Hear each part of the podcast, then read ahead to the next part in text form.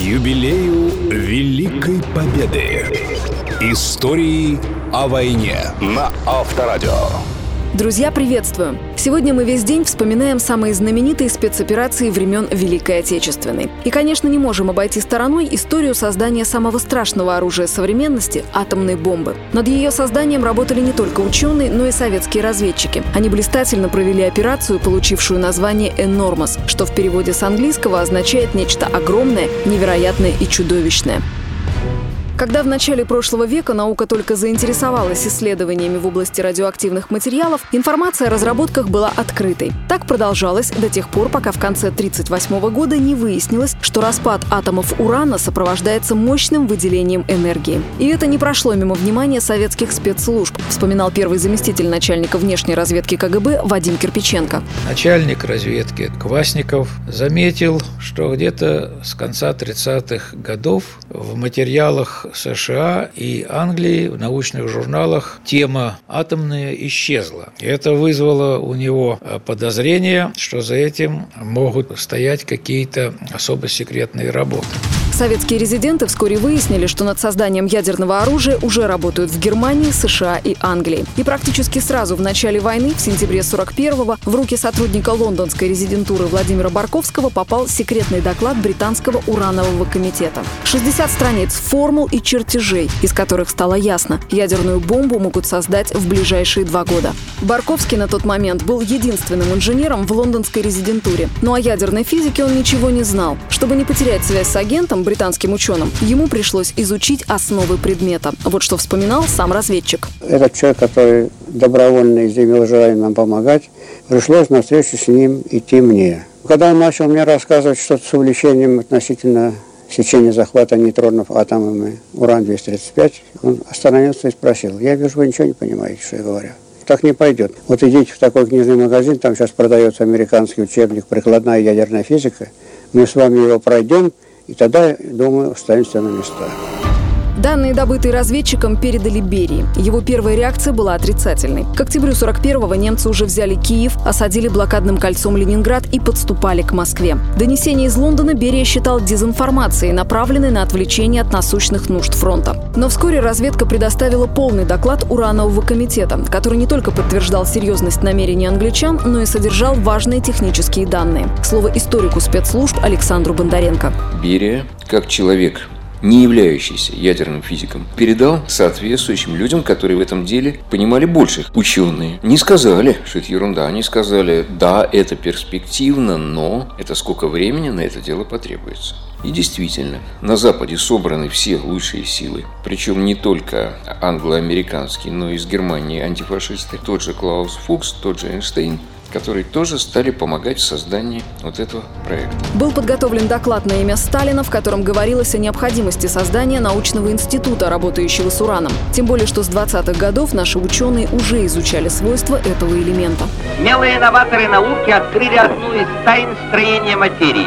Им удалось обнаружить самопроизвольное деление урана – Сталин принял решение о создании секретной лаборатории номер два Академии наук. Ныне это Курчатовский институт. В помощь ученым были выделены разведчики, которым Курчатов лично сказал. У американцев над атомным проектом работают 200 тысяч человек. У нас только 100 ученых и научных сотрудников. Нам необходима любая информация, которая отражала бы уровень проработки различных проблем учеными США и Англии. В 43-м основные работы по созданию бомбы переместились в США, так как Англию бомбили, а Германия от планов по созданию ядерного оружия отказалась. Почему, пояснил писатель, член общества по изучению истории отечественных спецслужб Теодор Гладков. Самым главным человеком, который воспрепятствовал созданию немецкой атомной бомбы, был, как это ни странно, Адольф Гитлер. Вот. Дело в том, что он категорически запретил всем научным центрам, лабораториям, институтам заниматься какими-либо разработками, которые не могут дать результата мгновенного в пределах года-полутора. В Германии таких наработок не было.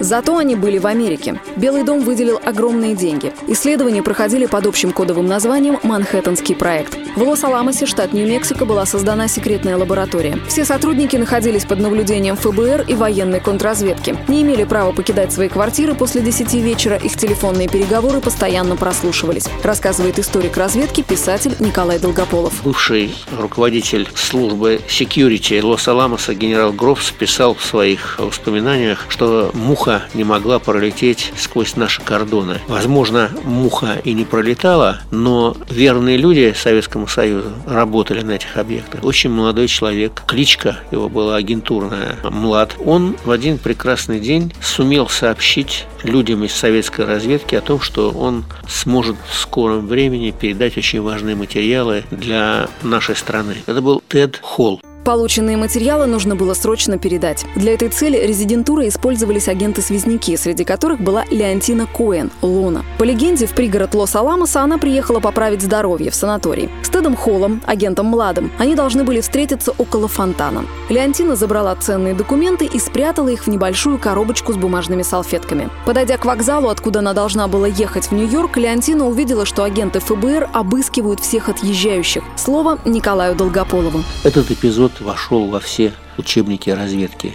Лона дождалась буквально э, минут до отправления поезда, вбежала на перрон. Она была молода, симпатична, в руках у нее был саквояж, ее начали обыскивать. Она сделала вид, что потеряла билет, всунула тот самый а, коробочку крошечную. И знаете, кому она всунула? В руки полицейского, который ее обыскивал. А, на нее глядели, смотрели. Наконец поезд тронулся. Полицейские испугались, что вот эта сумасшедшая дама, такая рассеянная, свой поезд, конечно, пропустит, и зачем она здесь нужна. Ее всунули в поезд, и когда уже поезд шел, ее догнал полицейский и вручил вот эту вот маленькую коробочку. Истории о войне на Авторадио. Свою первую атомную бомбу американцы взорвали 16 июля 1945 года в пустынной местности штата Нью-Мексико. Руководивший этим проектом знаменитый ученый Роберт Оппенгеймер спустя 20 лет вспоминал. Кто-то в момент взрыва засмеялся, кто-то заплакал, большинство из нас молчали. Я тогда вспомнил строки из Бхагавадгиты, древнеиндийской книги. «Я стал смертью, разрушителем миров». Полагаю, все мы тогда так думали.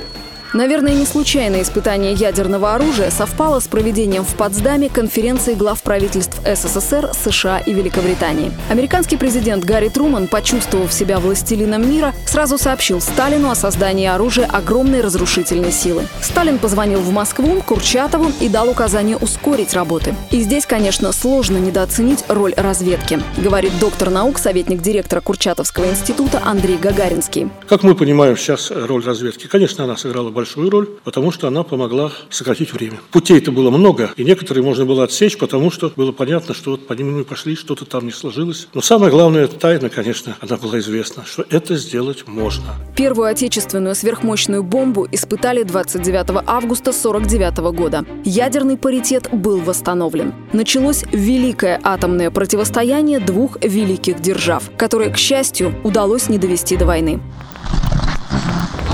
Истории о войне. К 70-летию Победы на Авторадио.